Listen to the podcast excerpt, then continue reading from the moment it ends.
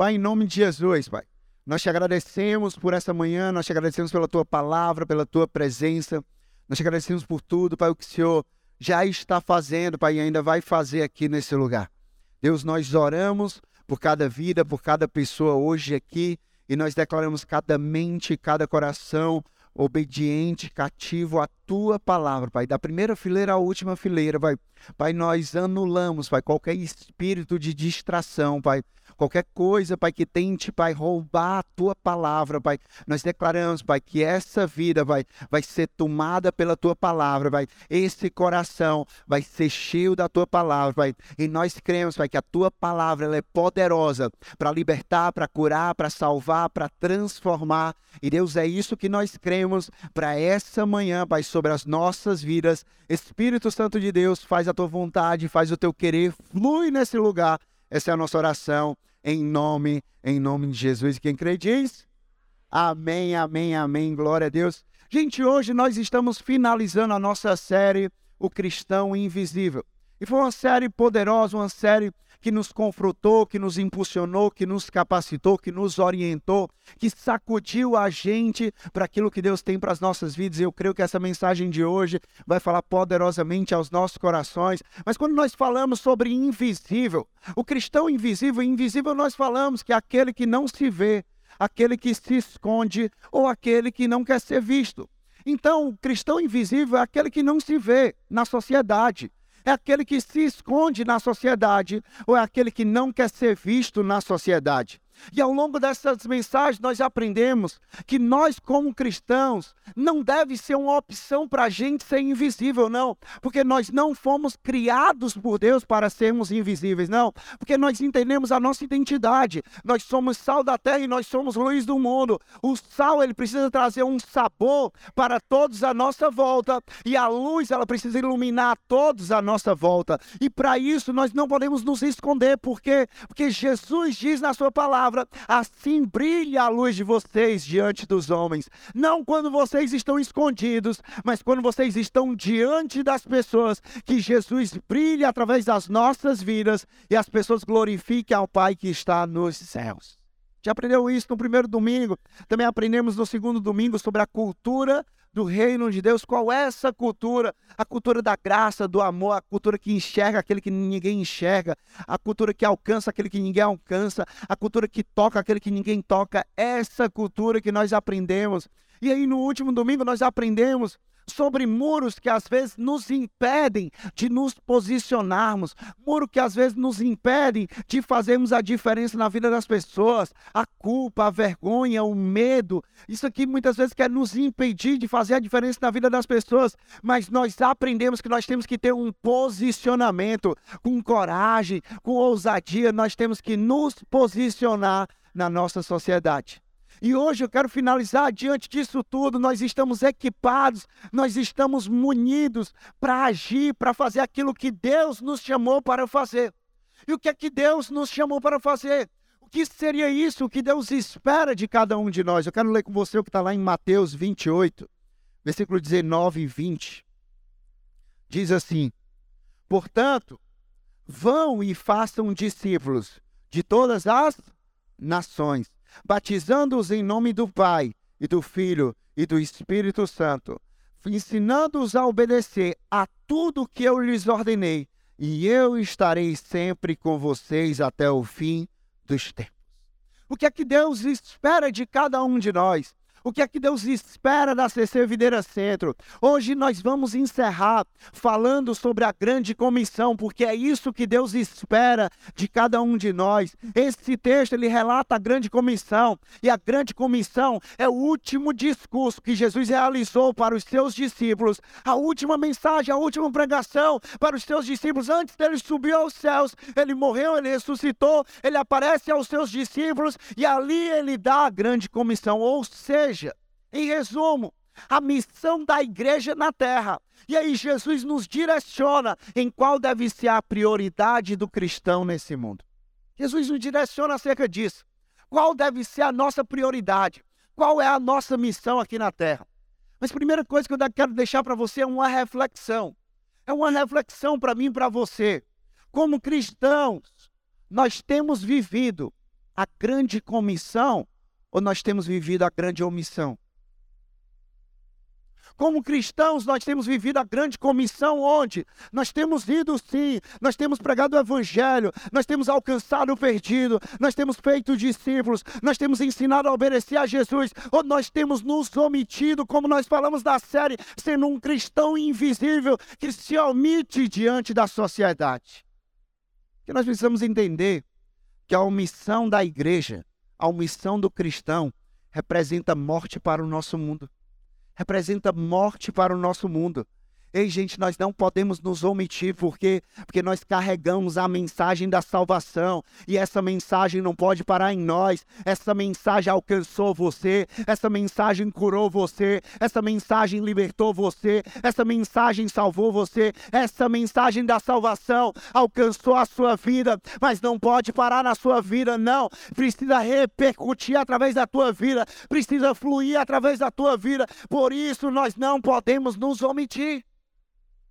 Jesus ele nos chamou para viver a grande comissão, porque ele quer que a sua missão seja a nossa missão. Jesus ele quer que a sua missão seja a nossa missão.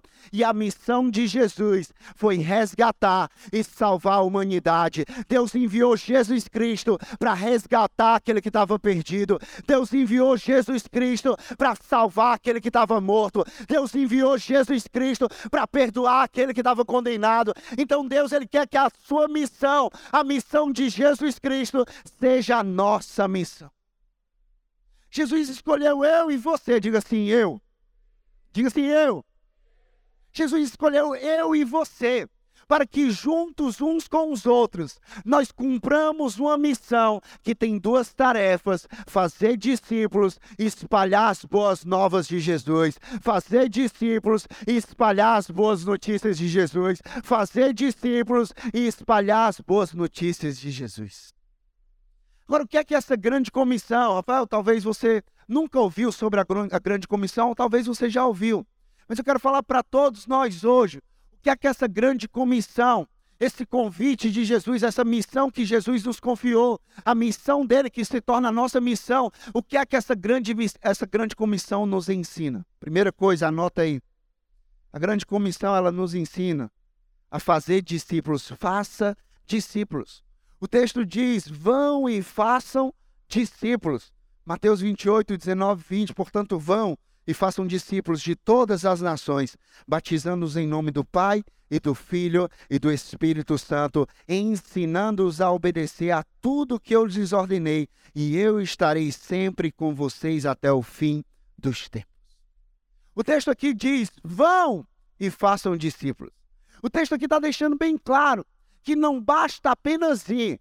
Porque muitas vezes nós estamos querendo ir, nós falamos muito sobre o id de Jesus, sobre o vai por todo mundo, sobre o pregue o evangelho, mas muitas pessoas querem ir, mas nem todo mundo quer fazer discípulos. Não basta que o texto está dizendo, ei, não basta só ir, porque Jesus não disse vão. Jesus disse vão e façam discípulos. Vão e façam discípulos. Então é necessário sim que a gente vá ao mundo à nossa volta, mas também que a gente faça discípulos no mundo à nossa volta.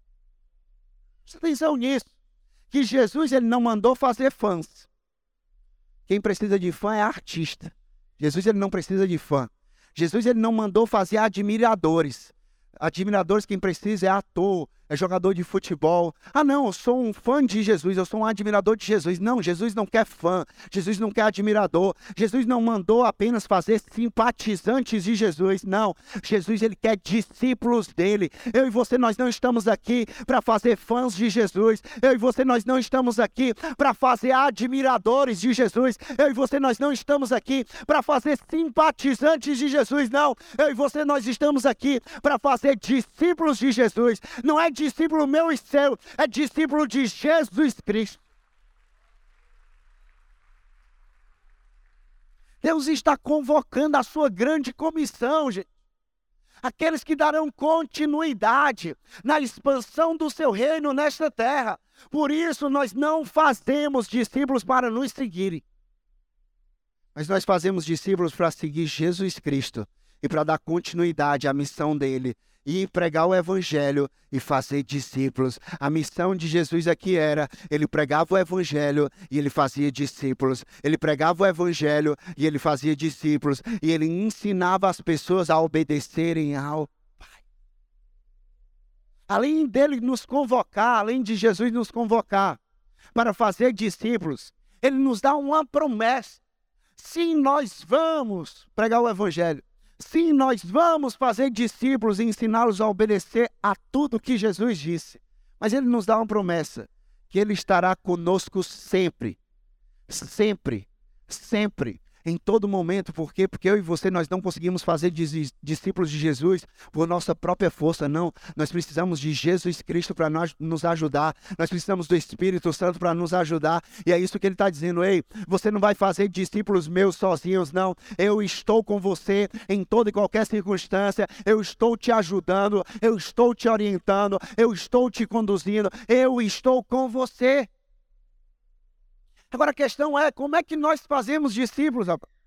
Como é que nós fazemos discípulos? Cuidando e discipulando as pessoas, cuidando e se importando com as pessoas. E aí, Rafael, como é que a gente. Mas discipulado, eu nunca ouvi isso aqui na igreja. Sim, nós temos um discipulado. Nós temos o nosso jeito de discipular as pessoas.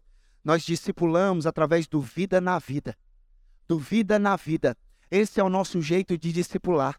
Esse é o nosso jeito de discipular. Vida na vida, nós acreditamos que toda oportunidade, todo momento é uma oportunidade que nós temos para discipular uma pessoa. Não é somente em uma sala pastoral, não é somente em um grupo de crescimento também, mas nós sabemos que em todo momento, quando nós saímos para tomar um café, quando nós saímos para almoçar, quando nós visitamos uma pessoa na sua casa, quando nós estamos ali treinando com aquela pessoa, nós não estamos fazendo algo por acaso, nós estamos discipulando, nós estamos fazendo aquilo que Jesus fez. Jesus ele discipulava pregando, Jesus ele discipulava curando, Jesus ele discipulava em um estudo, em um momento ali como se fosse o GC dele, mas Jesus ele também discipulava em uma mesa comendo com os seus discípulos. Jesus ele discipulava em uma caminhada com os seus discípulos, e é isso que nós queremos fazer, aproveitar todas as oportunidades para discipular nós faremos como Jesus. Jesus ele não desperdiçava nenhum momento quando ele estava caminhando ali com os seus discípulos. Quando ele estava caminhando com os seus discípulos, Jesus ele era intencional. E é isso que cada vez mais nós seremos para discipular as pessoas para Jesus, para ensinar as pessoas a obedecer a Jesus. Nós vamos ser intencionais em cada conversa, em cada momento, em cada tempo com aquela pessoa. Nós não vamos desperdiçar. Ei, CC Videira, nós não temos tempo a perder, porque enquanto nós estamos perdendo tempo, deixando de pregar o Evangelho, enquanto nós perdemos tempo, deixando de discipular as pessoas, enquanto nós perdemos tempo, tempo, deixando de ensinar as pessoas a obedecer a Jesus. Pessoas estão morrendo, pessoas estão condenadas, pessoas estão presas a diversas coisas. E eu e você, nós temos uma mensagem que é capaz de libertar as pessoas. Eu e você, nós temos uma mensagem que é capaz de salvar as pessoas. Então nós temos que aproveitar todas as oportunidades. Há poder em você investir tempo na vida das pessoas. Às vezes a gente pensa assim, não, é tempo desperdiçado. Não, meu amigo. Há poder em você investir tempo na vida das pessoas. Porque Jesus ele fez de alguns homens comuns grandes homens de Deus que realizaram coisas extraordinárias. Imagina o que Jesus pode fazer através da minha vida e da tua vida. Imagina o que Jesus pode fazer na vida de outras pessoas através da minha vida e da tua vida. É isso que nós temos que ver. Quando nós olhamos para o nosso GC, nós temos que ver pessoas ali que podem ser discipuladas, pessoas podem ser ensinadas a obedecer a Jesus, pessoas podem ser impulsionadas, pessoas comuns como todos nós, mas pessoas que serão impulsionadas a fazerem coisas extraordinárias. Outra coisa que o versículo continua falando é que nós fazemos discípulos ensinando-os a obedecer a tudo que o Senhor ordenou, ensinando a obedecer a palavra de Deus. Porque essa palavra é a verdade que nos que guia a nossa vida. Essa é a verdade que direciona a nossa vida. Ah, meu amigo, um discípulo de Jesus, ele anda pelo Salmo 119 e 105. Lâmpada para os meus pés é a tua palavra e luz que clareia o meu caminho. Nós temos que cada vez mais ensinar as pessoas, ensinar as pessoas que nós estamos discipulando a isso, meu amigo.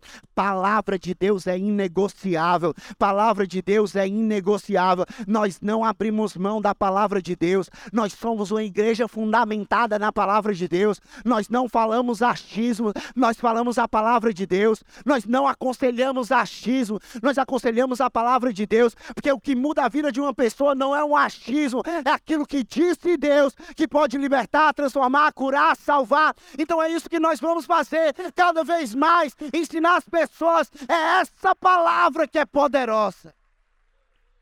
Gente, nós não podemos brincar mais. Não dá para abrir mão dessa palavra. Não dá para negligenciar essa palavra. Não dá para subestimar essa palavra. Não. Nós vivemos por essa palavra. Nós obedecemos essa palavra. O que rege a minha vida, a tua vida, não é o que estão dizendo por aí. O que rege a minha vida, a tua vida, é o que essa palavra diz.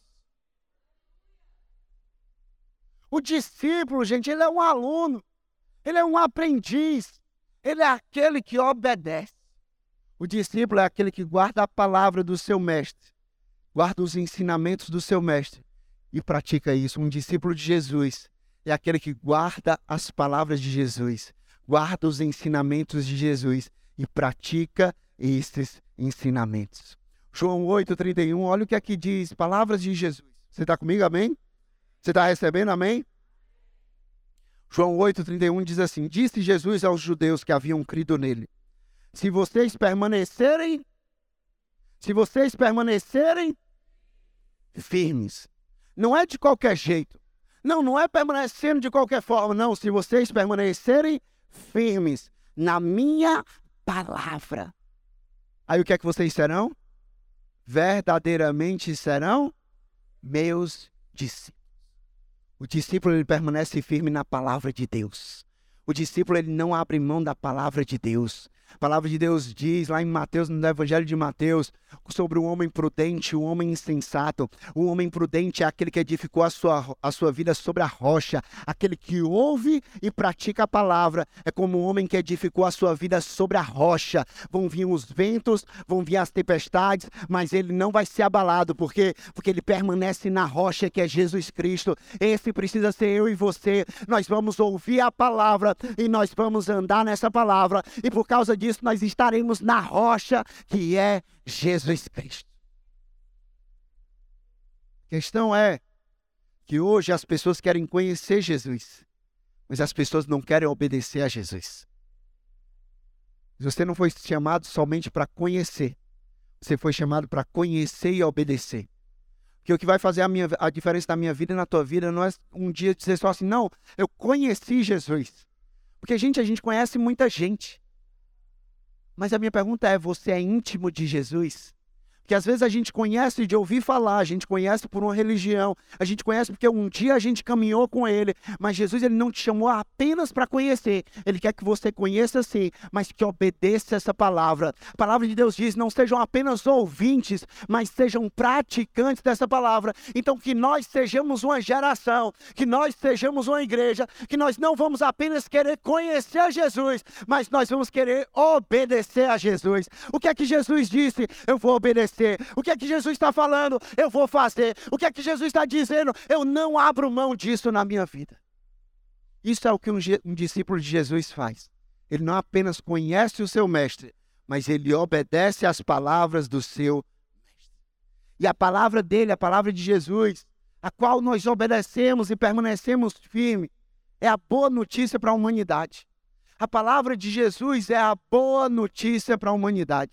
Sabe quando nós estamos esperando uma boa notícia? Quem aqui às vezes espera uma boa notícia, sim ou não? Às vezes, para alguns, a boa notícia é o salário caindo na conta. Fica lá, ô oh, Senhor, manda essa boa notícia, manda essa boa notícia. Às vezes, para outros, a boa notícia é uma viagem que a pessoa recebe ali, não, vai viajar para tal canto. Ô, oh, boa notícia maravilhosa. Às vezes, uma boa notícia é uma coisa, é uma promoção, e sim, isso são coisas maravilhosas. Mas a boa notícia tem nome, o nome é Jesus Cristo. Nós temos que levar essa boa notícia. No Evangelho de Marcos, a grande comissão é relatada assim. Marcos 16, 15 16 diz: E disse Jesus falando: Vão pelo mundo todo e preguem o Evangelho.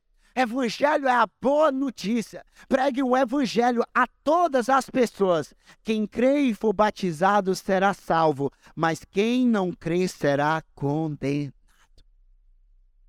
Ah, meu amigo, a boa notícia, ela deve ser espalhada pelo mundo.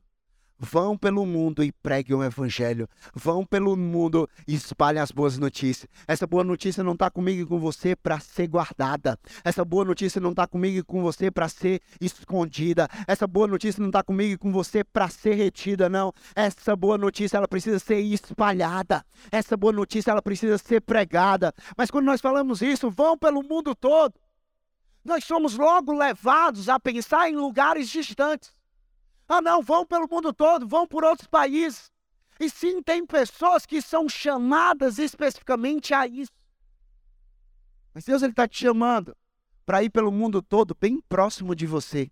Deus está te chamando para você ir pelo, teu, pelo mundo todo, na tua escola. Deus está te chamando para ir pelo mundo todo, na tua família, na tua faculdade, no teu trabalho, com os teus amigos, com os teus vizinhos. Deus está te chamando para você ir espalhar as boas novas de Jesus ali, para você ir espalhar a mensagem de Jesus ali, para você ir espalhar a esperança de Jesus ali. Agora a minha pergunta é: o que é que você tem feito com o mundo ao teu redor? Você tem espalhado a boa notícia ou você tem retido a boa notícia? Por isso eu creio que quando Jesus fala, vão pelo mundo todo, ele quer dizer, vá pelo seu mundo. Vá pelo seu mundo. Vá onde você pode chegar. Vá onde você está passando. Vá onde você está andando. Você pode espalhar as boas notícias. Você pode espalhar o amor. Você pode espalhar a graça. Você pode espalhar a esperança. Por onde quer que você vá, aonde você está, você pode deixar a marca de Jesus. Aonde você está, você pode deixar os rastros de Jesus. Aonde você está. Agora, gente, a boa notícia não é sobre uma religião.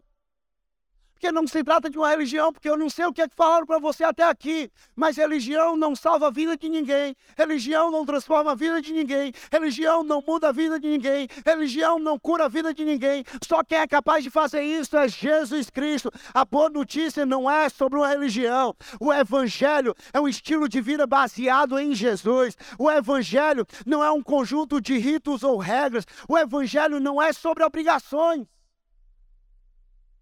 A boa notícia do Evangelho.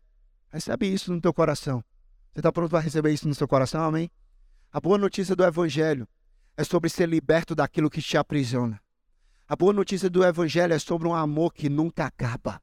A boa notícia do Evangelho é sobre perdão para aquele que estava condenado. A boa notícia do Evangelho é sobre recomeço para aquele que pensava que não havia mais um, começo. A boa notícia do Evangelho é sobre um caminho para quem não tinha para onde ir. A boa notícia do Evangelho é sobre uma casa para quem achava que não tinha para onde voltar. A boa notícia do Evangelho é sobre descanso para quem achava que tinha que conquistar tudo pelo seu próprio braço. A boa notícia do Evangelho é essa. A boa notícia do Evangelho é sobre um Pai que deu o seu Filho Jesus Cristo para todo aquele que nele crê não pereça, mas tenha a vida eterna. A boa notícia é essa. A boa notícia é que todos pecaram Rafael, como assim, boa notícia? Todos pecaram e foram destituídos da glória de Deus, mas sendo justificados por meio da graça de Jesus Cristo. Nós estávamos afastados de Deus por causa do pecado, mas Ele enviou Jesus Cristo, a boa notícia, para nos reconciliar com Ele. É essa boa notícia que nós carregamos. A boa notícia é simples: Jesus amou você. A boa notícia é simples: Jesus ama você. Porque Deus tanto amou o mundo, porque Deus tanto amou você, que Ele deu o seu Filho Jesus Cristo. Porque Deus amou tanto que Ele deu o seu Filho Jesus Cristo. A boa notícia é que Deus Ele ama as pessoas que essa mensagem precisa chegar. Tem pessoas que precisam entender o quanto elas são amadas por Deus. Ah, mas eu fiz isso, eu fiz aquilo, meu amigo. Não há nada que nós façamos que vá aumentar ou diminuir o amor de Deus por nós. Deus nos ama e ponto final. O amor de Deus é incondicional. A boa notícia é simples. A boa notícia é que a sua história não termina em condenação. Tem perdão para você. A boa notícia é que a sua história não termina em tristeza tem alegria para você. A boa notícia é que a sua história não termina em caos, tem uma paz que excede todo o entendimento para você. A boa notícia é que a sua vida, a sua história, ela não termina em doença, tem cura para você. A boa notícia é que a sua vida, ela não termina em morte, tem vida eterna para você. A boa notícia é que a nossa história, ela começa e ela termina em Jesus Cristo, porque do início ao fim tem Jesus para você. Essa boa notícia que nós precisamos espalhar. Essa boa notícia ela precisa ser espalhada por nós da mesma forma com que Jesus espalhou, com leveza e com simplicidade. Com leveza e com simplicidade. Porque como nós já falamos em domingos anteriores, nós somos a Bíblia ambulante que muitas pessoas vão ler. Muitas pessoas vão ler a mensagem em nós, Agora, qual é a mensagem que nós estamos passando sobre Jesus Cristo? O que é que nós estamos apontando através das nossas vidas para as pessoas acerca de Jesus Cristo? Qual é o Jesus que nós estamos apresentando para as pessoas? É um Jesus cheio de graça, cheio de amor, cheio de misericórdia. É um Jesus que ele ama os pecadores, mas ele não tem acordo com o pecado, mas ele ama os pecadores. É um Jesus que ele acolhe aquele que ninguém acolhe, que ele toca aquele que ninguém toca, que ele enxerga aquele que ninguém enxerga. Qual é o Jesus que nós estamos apresentando para as pessoas? E talvez você pode se perguntar: "Ah, Rafael, mas eu já falei tanto as boas notícias para as pessoas. Mas eu já falei tanto, compartilhei tanto as boas notícias de Jesus para as pessoas no meu trabalho, na minha faculdade, para os meus amigos, para a minha família. Mas eles não recebem tão bem. Ou eles não querem conhecer esse Jesus. Presta atenção, que às vezes o problema não está com eles, às vezes o problema está com a gente. Que às vezes eles não querem conhecer porque eles não enxergam esse Jesus na nossa vida. Eles ouvem sobre esse Jesus, mas eles não enxergam esse Jesus. Rafael, o que é que você está querendo dizer? Estou querendo dizer que eu preciso ter coerência entre o Jesus que nós falamos e o Jesus que nós vivemos. É preciso ter coerência na nossa família, é preciso ter coerência no nosso trabalho, é preciso ter coerência na nossa faculdade, é preciso ter coerência com os nossos amigos, com os nossos vizinhos. Meu amigo, nós não somos somente discípulos de Jesus dentro desta igreja, nós somos discípulos de Jesus para fora dessas quatro paredes. Então, quem é que você tem mostrado ali fora? Quem é que você tem revelado através não somente do, do teu discurso, através não somente das tuas palavras, mas através da tua vida? É preciso ter coerência. Agora, a boa notícia é que a boa notícia não é para alguns. Jesus, ele é para todas as pessoas. A boa notícia é para todas as pessoas. Lucas 2, versículo 10 e 11. Eu vou ler na NVT, diz assim: Mas o anjo lhes disse: Não tenham medo, aqui falando sobre o nascimento de Jesus. Nascimento de Jesus. O anjo lhes disse: Não tenham medo trago boas notícias que darão grande alegria a todo o povo. Não é somente a alguns, a todo o povo. Hoje em Belém, a cidade de Davi, nasceu o Salvador, que é Cristo o Senhor. A boa notícia tem nome, o nome é Jesus Cristo. A boa notícia é que Jesus veio Jesus nasceu, Jesus viveu, Jesus morreu e Jesus ressuscitou por mim, por você. Jesus morreu, Jesus ressuscitou pela sua família, pelos seus amigos, pelos seus colegas de trabalho, de faculdade, pelos seus vizinhos, por aqueles que você acha que não, mas ele veio, ele nasceu, ele viveu, ele morreu e ele ressuscitou por essa pessoa. E a questão é, que muitas vezes nós olhamos para isso e nós vemos que Jesus ele enxergava. Jesus ele falava, Jesus ele tocava, ele se importava com aqueles que ninguém se importava. Ele fez assim com a mulher do fluxo de sangue. Ele fez assim com os discípulos. Ele fez assim com a mulher flagrada em adultério. Ele fez assim com Zaqueu. Ele fez assim com tantos homens e mulheres da palavra de Deus.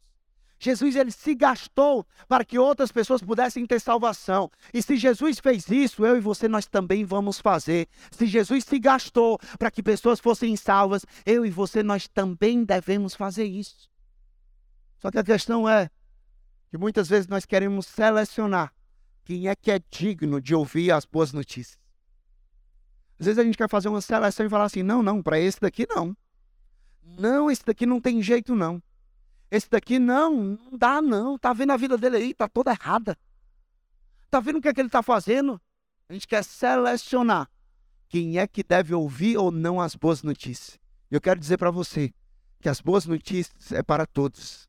As boas novas de Jesus são para todas as pessoas. Porque, meu amigo, se Jesus deu jeito na minha vida, Jesus dá jeito na vida de todo mundo. Se Jesus deu jeito na tua vida, Jesus dá jeito na vida de todo mundo. Quem sou eu e você para limitar aquilo que Deus pode fazer através da igreja, através de outras pessoas? Quem sou eu e você para limitar? Não, meu amigo. Eu e você, nós não estamos aqui para selecionar. Eu e você, nós estamos aqui para espalhar essas boas notícias.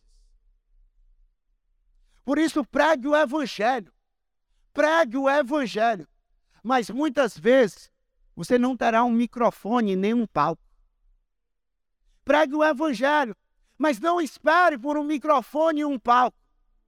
Mas todos nós temos a nossa voz e todos nós temos a nossa vida. Todos nós temos o nosso público.